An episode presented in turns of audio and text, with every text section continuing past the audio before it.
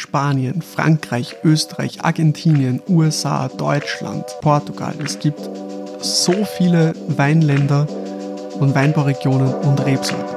Wie findet man sich da eigentlich noch zurecht?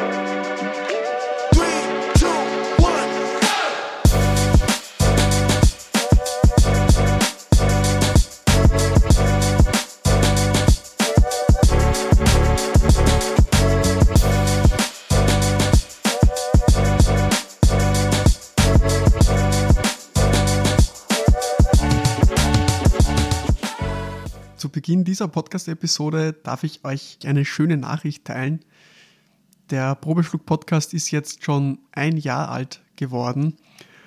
Und ich möchte einfach mal die Gelegenheit nutzen und Danke sagen an alle, die den Podcast äh, hören, äh, die Episoden immer mit Freunden und Familie teilen. Ich möchte auch gleich noch im selben Moment dann noch auch die Gelegenheit nutzen, alle anderen zu motivieren, diesen Podcast zu teilen. Denn wie ihr wisst, ist es mir nur so möglich, dass dieser Podcast wächst und ich meine Leidenschaft weiterhin mit euch, mit euch teilen kann. Ich hoffe, dass ich die nächsten Jahre noch sehr viele Podcast-Gäste, noch spannende Gäste einladen kann und mit euch so ein bisschen über die Weinwelt äh, philosophieren kann.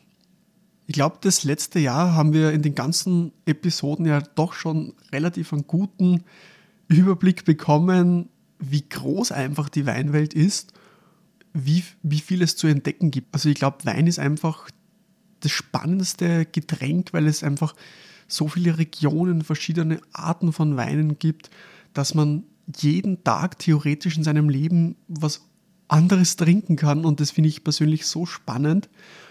Und genau zu diesem Thema, dass die Weinwelt so groß ist, habe ich das letzte Jahr so viele Nachrichten von euch bekommen, wie ich das mache, dass ich einen Überblick von, von der Welt habe, wo, wo was gibt, äh, wie was schmeckt und weil ganz ehrlich, also probieren kann man sowieso nicht alles von der Welt. Also es gibt schon ein paar, die, die sehr weit dran sind, wenn ich jetzt dann äh, Robert Parker oder dem Verkosser von dem denke, äh, der sicher schon viel probiert hat. Aber ich glaube, dass man nie alles probieren kann und deswegen ein Überblick ganz gut ist. Und deswegen, wie gesagt, ich habe schon die eine oder andere Nachricht äh, in diesem Jahr bekommen, wie sie das machen können, ja, wie, wie sie da ein bisschen mehr Überblick bekommen, ja, dass sie, dass sie wissen, okay, wie sind die Weine aus Deutschland, was, was gibt es da so. Sie haben einen recht guten Überblick über die österreichischen Weine äh, mittlerweile bekommen, weil sie das regelmäßig probieren und auch regelmäßig kaufen, aber sich dann nicht drüber trauen ähm, über die Österreich, also über die internationalen Weine. Und das ist eigentlich auch genau der Grund, warum es, äh, warum es Probeschluck dann schlussendlich gegeben oder äh, schlussendlich gibt, weil ich euch einfach zeigen will, was es so für unterschiedliche Sachen in der Weinwelt gibt. Und deswegen auch diese Podcast-Episode. Deshalb sitze ich auch heute alleine da, ähm, weil ich glaube, meine Erfahrungen und und meine persönlichen Empfehlungen kann ich euch am besten einfach ähm, rüberbringen, wenn ich äh, alleine so ein bisschen ja, über meine Ideen und über meine äh, Gedanken einfach äh, drauf losspreche. Und ja, also wie, wie bekommt man so einen Überblick, wie, wie die Weinwelt ist? Also was macht die Weinwelt überhaupt aus und, und wie kann ich, ohne irgendwas probiert zu haben, schneller mal eine Idee haben, wie sowas schmecken könnte. Weil man muss ja doch sagen, also in die Restaurants, in die ich gearbeitet habe, da gibt es Weinkarten, die sind ähm, so dick, die Weine kann man persönlich alle noch nicht getrunken haben. Und wenn man dann in ein neues Restaurant gibt, dann geht es ja weiter mit teilweise mit ganz anderen Weinen, die in vorherigen Weinkarten noch gar nicht drin waren. Äh, klar bekommt man von Jahr zu Jahr dann mehr äh, Überblick und Erfahrung über die, die Weine. Ähm, aber ich glaube, so eine grobe Idee, wie etwas schmecken könnte, ähm, das wäre schon wichtig, dass man das, das Verständnis so ein bisschen auf, so ein bisschen aufbaut. Und ja, also da ist es eigentlich am wichtigsten, auf was kommt es in der Weinwelt drauf an. Und da muss ich jetzt ein bisschen ausschweifen. Ich höre sehr, sehr oft, wenn, wenn irgendwer sagt, also nehme da jetzt als Beispiel zum Beispiel äh, mein Papa her der sagt, wenn ich ihm, wenn irgendwer fragt, was trinkst du denn gerne für Weine? Und die Antwort ist sehr, sehr oft oder eigentlich immer, ich trinke gern an Cabernet Sauvignon. Und an der Antwort ist ja prinzipiell einmal überhaupt nichts falsch, weil wenn mich jemand fragt, was trinkst du denn für, für, für Weine, gerne, dann sage ich ja, ja, also meistens sage ich Riesling. Und das ist im, Prinzip ja eigentlich die gleiche Antwort, nur dass ich eine andere Rebsorte sage. Ähm, aber was ich eigentlich damit äh, sagen will, ist, dass ich gerne säurebetonte Weine trinke. Und die meisten setzen sich aber so ein bisschen auf die Rebsorte fest. Und das finde ich eigentlich gar nicht so, äh, gar nicht so, so gescheit, muss ich ehrlich sagen, weil einfach dieser Enttäuschtheits, also wie oft man enttäuscht wird, relativ, relativ hoch sein kann. Also jetzt da ein kleines Beispiel. Wenn ich jetzt da mit dem Cabernet Sauvignon ähm, weitermachen darf mit dem Beispiel ähm, von meinem Papa, wenn der jetzt mit mir eine Verkostung machen würde, ähm, mit allen Cabernet Sauvignons aus unterschiedlichen Weinbaugebieten von der Welt, von unterschiedlichen Jahrgängen, von unterschiedlichen Winzern, ähm, dann bin ich mir zu 100% sicher, dass ihm nicht mehr als wie die Hälfte der ganzen Weine schmecken wird. Das ist ein ganz einfaches Phänomen, ähm, was sich einfach Herkunft nennt. Ja. Äh, also dieses Wort, äh, was ja eh so, so oft in allen Podcasts, in Zeitschriften, überall steht, äh, dieses Wort Terroir. Und das ist genau das, das Thema, was ich heute mit euch gerne besprechen würde, weil das einfach das ist, was dieses Thema Wein so interessant macht, weil wenn jeder Cabernet Sauvignon gleich wäre, von jeder Weinbauregion, dann denke ich mir, dann wäre es ja ziemlich fad.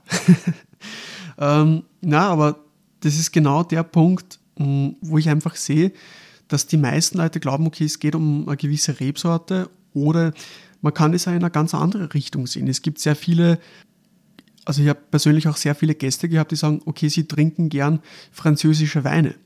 Und da ist an der Antwort ist auch wieder nichts Falsches dran.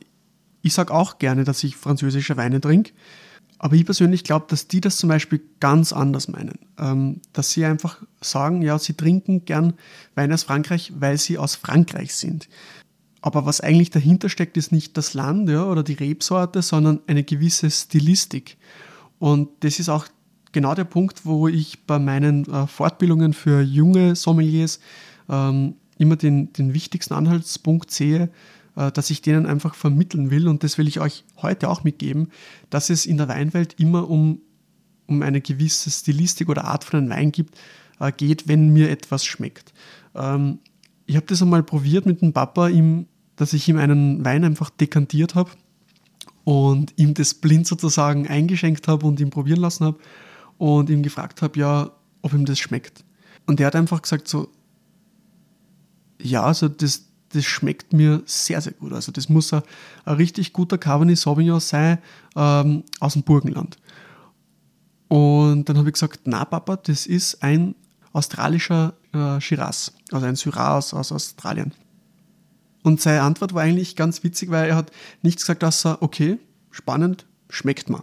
Und das ist eigentlich genau der Punkt, auf den ich hinaus will. Es geht darum, dass die Weine einem schmecken sollen und nicht das draufstehen soll, was man sich vorstellt auf dem Etikett, sondern es geht ums persönliche Schmecken, es geht ums, um die Stilistik, was mir persönlich gefällt. Und was ich herausgefunden habe oder was ich dem Papa dann gesagt habe, ist, dass, dass ihm nicht der Cabernet Sauvignon schmeckt, sondern diese Stilistik von vielen Cabernet Sauvignon Anbaugebieten, dieser kräftige Rotwein mit doch einem gewissen Gerbstoff, wo die Säure nicht ganz so hoch ist und teilweise die, die Weine ein bisschen konzentrierter sind, marmeladiger schmecken. Ähm, und meistens sind das Weine von der neuen Welt, also Weine von äh, außerhalb Europas. Seitdem ich das dem Papa gesagt habe, äh, traut er sich auch gerne mal an anderen Weinen äh, dran und, und muss nicht unbedingt den Cabernet Sauvignon trinken und hat so eben dann für sich entdeckt, so ein bisschen verschiedene Sachen auszuprobieren und kann dem, dem Kellner oder dem Sommelier oder dem Weingut auch schon sagen, hey, hey ich trinke gern ähm, schön kräftige, konzentrierte, fruchtbetonte Rotweine. Und dann ist eigentlich dem, dem Profi auf der anderen Seite wahrscheinlich schon bewusst, dass er ihm jetzt nicht einen, einen leichten Pinot Noir oder einen Zweigel hinstellt und der Papa bekommt auch genau das, was er will.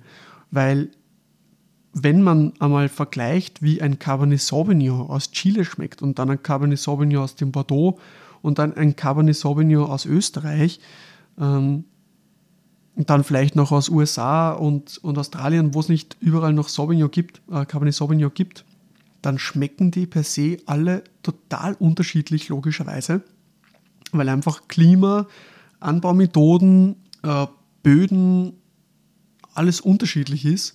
Jahrgänge sich unterschiedlich auf gewisse Weinbaugebiete auswirken und, und das kann man einfach nicht vergleichen.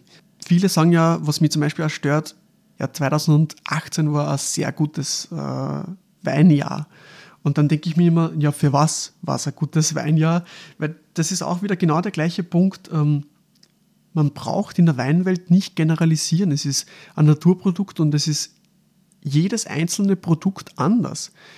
Es ist nicht jeder Cabernet Sauvignon gleich und es ist auch nicht jedes Weinjahr gleich. Das ist ja das Spannende dran. Wenn ich jetzt ein Beispiel geben kann, äh, geben darf, dann würde ich zum Beispiel sagen, okay, wenn es jetzt ein, ein Weinjahr war, wo es nicht so, viel, nicht so viel Niederschlag gegeben hat, dann wirkt sich das ja, auf, auf das Mittelburgenland mit äh, hauptsächlich Lehmböden ganz, ganz anders aus wie auf das Gebiet äh, Wagram ähm, oder Kamptal mit hauptsächlich Lössböden, ähm, weil sie einfach von der Struktur her ganz anders sind, die Reben ganz anders wachsen, ähm, auch die Drainage, also wie, wie, wie das Wasser sozusagen durchsickert durch den Boden und wie viel Wasser auch der Boden behält, äh, ganz anders ist. Und das ist nur ein Aspekt von ganz, ganz vielen, was ihn im Weinbau äh, wirklich ausmacht. Das ganze Thema führt mich dann jetzt eigentlich zu dem Punkt, was ich schon angesprochen habe. Wie kann man sich dann jetzt überhaupt einen Überblick machen, wann das Ganze so, so unterschiedlich sein kann und das ganze äh, Thema so vielfältig ist? Ähm, klar kann man nicht generalisieren oder schon im Vorhinein sagen, okay, so und so wird der schmecken, aber man kann ungefähre Geschmacksprofile oder Stilistiken einteilen. Wenn wir jetzt ein anderes Beispiel hernehmen, die Rebsorte Chardonnay. Also ich kann mit gutem Gewissen sagen, dass ich Chardonnay sehr gerne oder überhaupt nicht gern trinke. Das ist, äh, hört sich wahrscheinlich für manche äh, mega komisch an. Aber wie ich schon gesagt habe, was mir schmeckt, ist säurebetonte, frische Weine, die nicht unbedingt viel Holzeinsatz zeigen. Ja, einfach die, die, die nicht so kräftig sind am Gaumen. Und da gibt es bei Chardonnay ganz coole Gebiete, wo das genau äh, so, ja, genau so passiert oder genau das rauskommt. Und dann gibt es andere Gebiete, wo einfach das gar nicht so rauskommen kann. Also wo das Ergebnis einfach kein säurebetonter, frischer, knackiger Wein sein oder nicht werden kann, ähm, wenn der Wein auch reif ist. Ja? Also wenn die, Weintrauben auch reif werden. Also zum Beispiel, was mir von, vom Chardonnay denke, äh, also vom, vom Chardonnay schmeckt, ist ein gut gemachter Chablis, also ein Chardonnay von der nördlichen Burgund in Frankreich, ähm, weil das einfach ein Gebiet ist, wo es sehr kühl ist. Da gibt es oder auch natürlich gewisse Chardonnays aus, aus Österreich, wenn es nicht ein zu heißes Gebiet ist. Sonst gibt es auch äh, Chardonnays oder generell Burgunder äh, aus Deutschland, die eine gewisse Säure mitbringen, die frisch sind und äh, nicht 14,5 Alkohol haben und, und äh, wahnsinnig viel, äh, viel Körper. Dann gibt es aber Chardonnays, die einfach von der Tradition, von der Anbauweise, von dem ganzen, von dem ganzen Klima und so weiter einfach gar nicht so werden können. Oder wo es auch gar nicht so gewollt ist, dass die, die Chardonnays so werden. Zum Beispiel die, die Chardonnays aus, aus der USA, die hauptsächlich im amerikanischen Holzfass waren, die mit ähm, Kokosnuss, Vanille, Aromen und mit Karamell äh, zugeschüttet werden und die auch ähm, wesen eine wesentlich mildere Säure meistens haben, man kann nicht generalisieren, es gibt auch sehr tolle, sehr tolle Chardonnays ähm, von, von der USA, die auch durchaus sehr frisch sind. Ähm, wie gesagt, also ihr seht schon, es, es gibt äh, Dutzende Ausnahmen immer. Man kann nicht generalisieren in der Weinwelt. Also auf was kommt es dann überhaupt drauf an oder wie kann man sich dann jetzt ein bisschen orientieren? Und das ist eine, eine sehr spannende Frage. Ich habe schon mal von einem Sommelierlehrer von, von mir gehört, wer die Weinwelt verstehen will und, und da äh, ein bisschen eine Ahnung haben will, der muss eigentlich ziemlich gut in, in Geografie sein. Ähm, weil wenn man da so ein bisschen eine Ahnung hat, wie, wie so die, die Weltkarte ausschaut und, und wo ungefähr welches Klima äh, ist und, und, und vielleicht noch ein paar Winde und, und Ströme und so kennt und, und äh, große Flüsse, wo die hinlaufen und ähm, wo sie vielleicht abzweigen, wo welche, wo welche Wehr, äh, Meere sind. Und wenn man natürlich auch dann den Einfluss von Meer auf die Weinbaugebiete kennt, ähm, dann kann man sich auch ungefähr denken, wie die Weine dann ungefähr schmecken werden. Weil wenn man sich nur auf Rebsorten fokussiert, also ich glaube, ich, ich glaube, es gibt über 10.000 Rebsorten auf der Welt. Klar, die wenigsten werden häufig für den Weinbau verwendet, aber ich glaube dann, wenn man sich nur auf eine Rebsorte fixiert, dann, dann verliert man schnell den Überblick. Aber wenn man die ganzen Einflüsse auf dem Wein äh, kennt und, und dann so, und die Ergebnisse von den ganzen Einflüssen kombiniert, dann kann man sich schon durchaus denken, was äh, herauskommen wird. Übrigens sagen auch viele, dass der Einfluss, dass der Einfluss vom, vom, Wein, vom, vom Winzer oder von der Winzerin auch zu ter, zum Terroir äh, mit dazu zählt. Äh, zum Begriff weiß ich jetzt nicht, das ist halt jetzt eine Definitionssache, aber es ist äh, auch ein sehr, sehr großer Faktor, muss man sagen, äh, wie, wie der Wein schlussendlich schmecken wird. Ich möchte ja gar nicht heute zu tief in das Thema Terroir gehen, weil das, das würde einfach den, den Rahmen von einer kurzen Episode total sprengen. Aber ich möchte euch ein paar Beispiel, Beispiele, äh, Beispiele geben, damit ihr, damit ihr versteht, in welche Richtung das ich überhaupt damit will. Normalerweise würde ich sagen, dass wenn man jetzt an klassische Weinbaugebiete denkt oder Weinbauländer, dass, dass man je weiter man nach Norden geht, die Weine tendenziell äh, frischer, eleganter, säurebetonter werden. Das liegt einfach daran, dass die erstens natürlich die Temperatur um einiges kühler ist, dass auch normalerweise weniger Sonnenstunden gibt als wie im Süden. Und wie ihr wisst ja, ähm, ich meine, die Weinrebe ist ja auch nur eine, eine Pflanze, die Photosynthese betreibt und je mehr Sonne, desto mehr Zucker im Wein, desto kräftiger ist er, desto normalerweise weniger Säure hat er. Ähm, wobei es da total viele Ausnahmen gibt. Äh, zum Beispiel ist es schon so, dass man je weiter in den Norden geht, desto kühler und frischer werden die Weine. Aber dann gibt es wieder zum Beispiel die Ausnahme von, äh, von, von Amerika, wo durch den Einfluss von, von, von Meer oder von gewissen Strömen oder gewissen Winden äh, das total unterschiedlich ist. Zum Beispiel sagt man in Argentinien, dass es nicht von Norden nach Süden unterschiedlich äh, warm oder, oder unterschiedlichere Weine gibt, sondern je nahe, dass man zum, zum Meer, also zum Pazifik geht. Ähm, weil die, die Weine von der Meeresküste, die sind viel, viel frischer durch die Kühle vom, vom Meer und durch die, die Meeresbrisen sozusagen, die der Wind mitbringt. Und je, je weiter man ins Landesinnere geht, desto trockener und heißer wird es. Und das ist auch ein Thema Trockenheit, äh, wo, die, wo die Rebe, wenn es weniger Niederschlag gibt, ja, dann, dann gibt es auch tendenziell äh, weniger Säure im Wein. Das ist auch ein Punkt, wenn es ein heißes Weinjahr äh, war für gewisse Regionen und, und dann die meisten Leute sagen, okay, das war ein gutes Weinjahr, dann, dann meinen sie damit, dass sie gut ausreifen konnten. Das ist aber für gewisse Weinbaugebiete wieder gut, für gewisse Weinbaugebiete wieder nicht. Also ich persönlich zum Beispiel trinke ja, wie ihr mitbekommen habt, ja gerne säurebetonte Weine und da ist Niederschlag auf jeden Fall äh, hilfreich dafür. Ähm, aber zurück zum Thema äh, gibt es wieder tausende Ausnahmen, die das äh, wieder widerlegen mit dem Norden-Süden-Denken.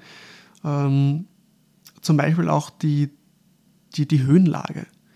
Also wenn man jetzt zum Beispiel denkt an, an Libanon, Chile, äh, Argentinien, würde man denken, dass das sehr, sehr heiße und warme Weinbaugebiete sind. Das stimmt auch, ähm, aber wenn man jetzt auch an die, an die Berge denkt, dann weiß man auch schnell, dass es wieder Ausnahmen gibt. Man sagt, pro 100 Höhenmeter Unterschied fällt oder steigt auch die Temperatur ein Grad, um 1 Grad Celsius.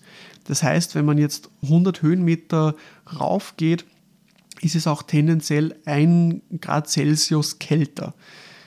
Das heißt, was, macht man, was macht man in, in, in Weinbaugebiete, wo es einfach extremst heiß ist? Entweder man findet gewisse Anbaumethoden, wo einfach die Rebe besser geschützt ist und, und gibt ihnen anderen Hilfsmittel, aber die, einer der meist, oder meist begehrtesten Lösungen ist, dass man einfach raufgeht, ja, bei den, bei den Höhenmetern, dass man zum Beispiel wie im Libanon Wein, Weingärten auf über 1000 Höhenmeter hat. Und, und so der, der Hitze, der dem exzessiven Alkohol dann vom Wein äh, ein bisschen entgeht. Dann gibt es noch den Einfluss von Seen, von Flüssen, von, von gewissen Anbaumethoden. Also dann gibt es gewisse Hanglagen. Ähm, das heißt, wenn man so ein bisschen versteht, wie, wie Klima und generell Terroir zusammenspielt, dann hat man eigentlich schon eine ziemlich gute Idee darüber, wie, wie welche Weine schmecken können. Dazu würde ich euch gerne ein, zwei Bücher empfehlen, äh, die ihr sehr gerne, sehr gerne lesen könnt, die zwar gar nicht so leicht sind, teilweise zu, zu verstehen, weil es schon ziemlich ins Detail gehen, ähm, aber man bekommt ziemlich ein gutes Gefühl dafür, ähm, ja, was machen, was machen überhaupt unterschiedliche Böden auf, auf die Weinstilistik? Also was macht das aus? Oder wie schmecken gewisse Weine von gewissen Ländern?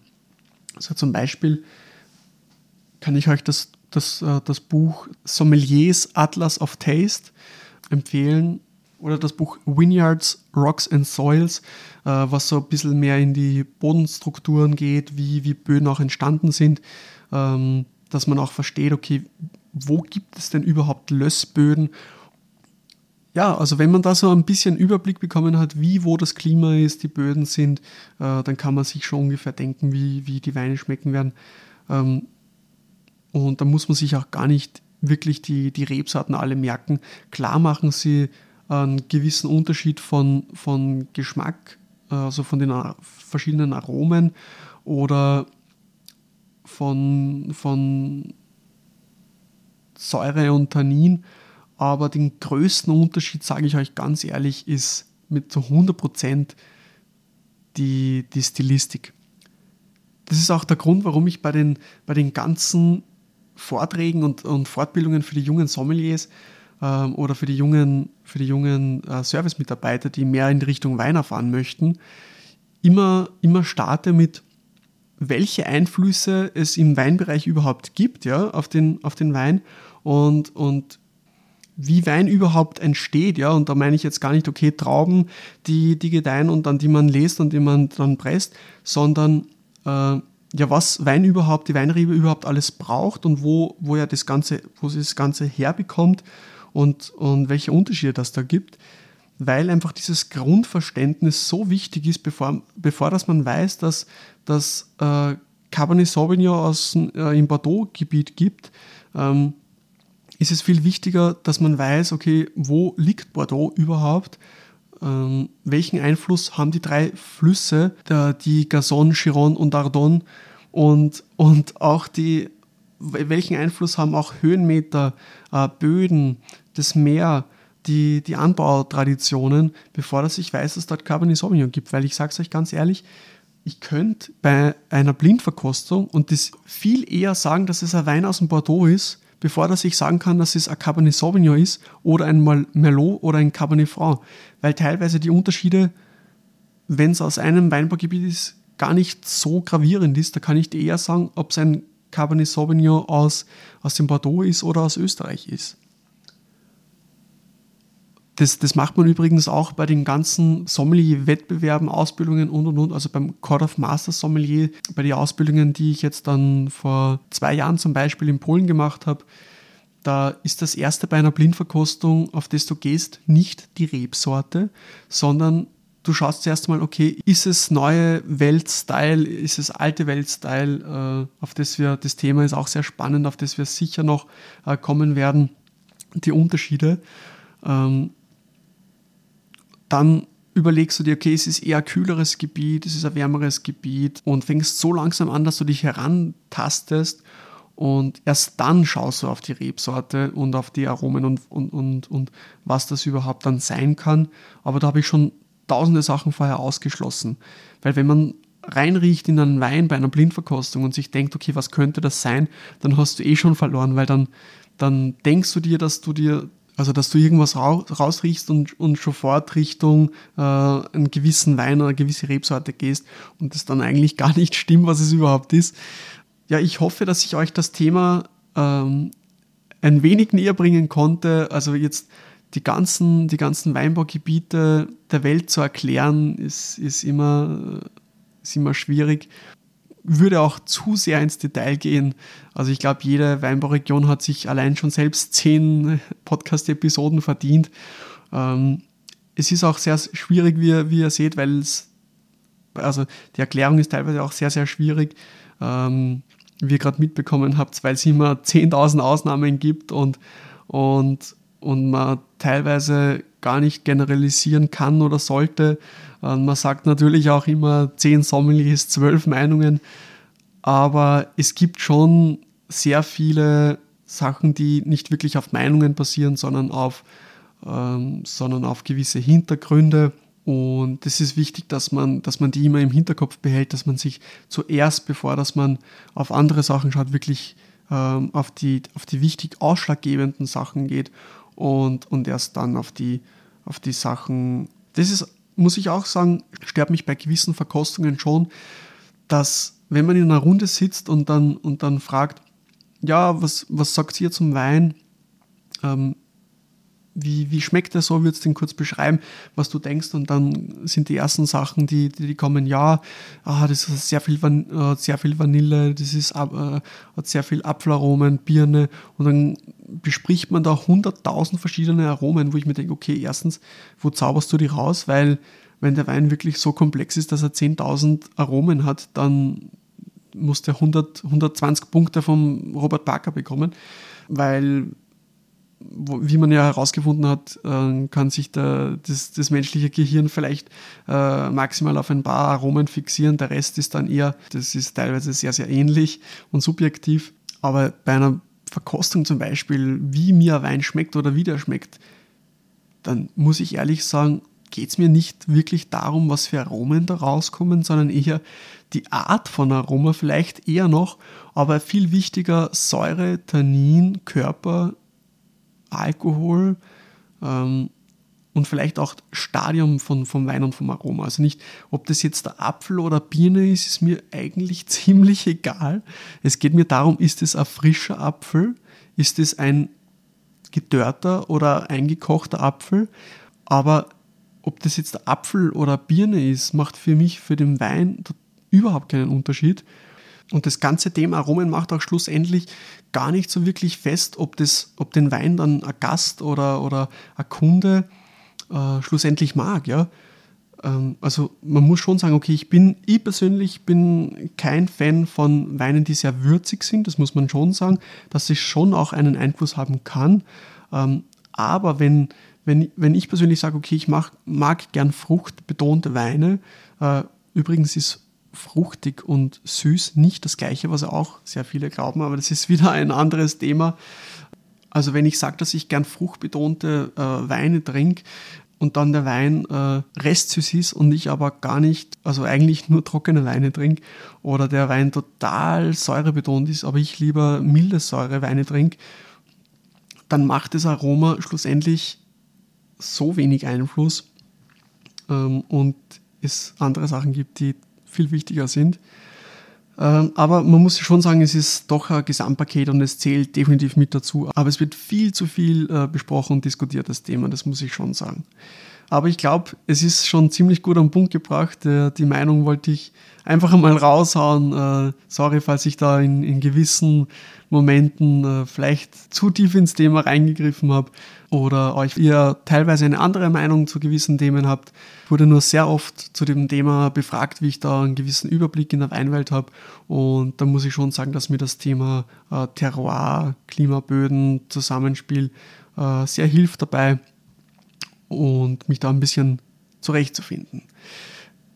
Wenn ihr andere Fragen habt oder wenn ihr gerne anderes Thema mit mir besprechen äh, würdet, dann könnt ihr mir wie immer, so wie bisher, gerne auf Instagram schreiben und ich mache dann gerne auch natürlich, äh, wenn es genug Fragen dazu, zu dem Thema gibt, äh, auch, äh, auch eine eigene Podcast-Episode. Wobei es die nächsten Wochen und Monate wieder mit einer, also mit Episoden mit einem Special Guest natürlich weitergeht. Also das heute, das wird eine Ausnahme bleiben, dass wir, dass wir in diesem Rahmen miteinander sprechen, äh, weil ich einfach auf diese Fragen genau eingehen wollte und mir das Thema Terroir einfach ein bisschen besprechen wollte, was mir sehr wichtig ist. Und dass ihr die, einen Einblick so ein bisschen in die nächsten Episoden bekommt. Wir werden, wie ich eh schon auf Instagram mit euch geteilt habe, ein bisschen über das ganz neue Projekt von meiner lieben Freundin und Kollegin, die Ida Heimel, äh, sprechen werde. Wir werden über ihr Projekt äh, Pivida, also über Piwi-Rebsorten von der Ida. Und da bin ich schon ganz gespannt. Ganz neues Projekt. Und ihr könnt auch schon bis zum Sonntag, dem 10. Dezember, noch das Podcast Weinpaket äh, bestellen, wo ihr die gleichen Weine äh, probieren könnt, die wir im Podcast mit AIDA probieren. Der Podcast wird dann am Donnerstag, den 14. Äh, veröffentlicht und da habt ihr auch die Weine dann schon rechtzeitig zu Hause. Das heißt, ihr könnt, könnt bis Sonntag bestellen, am Montag werden die Weine dann versendet und die sind dann äh, spätestens am Donnerstag bei euch und könnt euch dann die, die Podcast-Folge in Ruhe mit den Weinen auch anhören und dann gemeinsam verkosten. Die Podcast-Packages sind auch natürlich sehr, sehr gute Weihnachtsgeschenke. Da gibt es auch momentan auf der Probeschluck äh, online, auf dem Probeschluck Online-Shop ein spezielles Angebot, dass ihr einmonatiges Weinabo sozusagen verschenken könnt, also so ein Probemonat von, meinem, von, von einem Weinabo wo ihr drei Weine von der ganzen Welt äh, zugeschnitten auf eine Weinstilistik oder auf einen Weingeschmack äh, findet. Also ihr seht, äh, dass mir das Thema äh, Weinstilistiken und äh, Terroir äh, ein sehr, sehr wichtiges ist und ich will gerne auch eure Meinung dazu hören. Ähm, gerne auf Instagram könnt ihr mir jederzeit eine Nachricht da lassen oder gerne einen Beitrag kommentieren mit eurer Meinung. Das würde mich sehr interessieren. Gerne gehe ich auf die Fragen selbstverständlich das nächste Mal ein. Andere Folgen zum Beispiel werden sein mit dem Weingut Kracher, mit, mit Thomas Dorfer und Susanne Dorfer-Bacher vom Landhaus Bacher, der Korkenschießer über, über Kork, das finde ich schon, schon sehr, sehr spannend. Und selbstverständlich sind auch ein paar Sommelier-Kollegen auch noch eingeladen und, und die österreichische Weinkönigin kommt auch noch zu Besuch. Also schon sehr vielversprechend das Jahr 2024 vorbereitet. Wir hören uns dann nächste Woche mit den Piwi-Rebsorten. Wie gesagt, bestellt euch gerne schon mal das Piwi-Podcast-Paket. Wie gesagt, es ist ein ganz ein neuer Wein dabei, der gerade vor ein paar Wochen veröffentlicht wurde und ich die Veröffentlichung moderieren durfte. Und wir haben die exklusive Möglichkeit, äh, die Weine im Podcast zu präsentieren. Und ihr könnt einer der ersten sein, die, die diesen Piwi ja, mit uns probieren und, und das finde ich eine ganz eine spezielle Möglichkeit. Also greift zu, solange der Vorrat reicht. Also es wird nicht so viele äh, Podcast-Pakete geben, muss man dazu sagen. Also abschließend nochmal Danke an alle Zuhörer und wie gesagt geht es nächste Woche weiter mit, äh, mit den Special Guests und bis dahin wünsche ich euch noch äh, eine angenehme, ein angenehmes Wochenende und bleibt durstig. Ciao, Servus.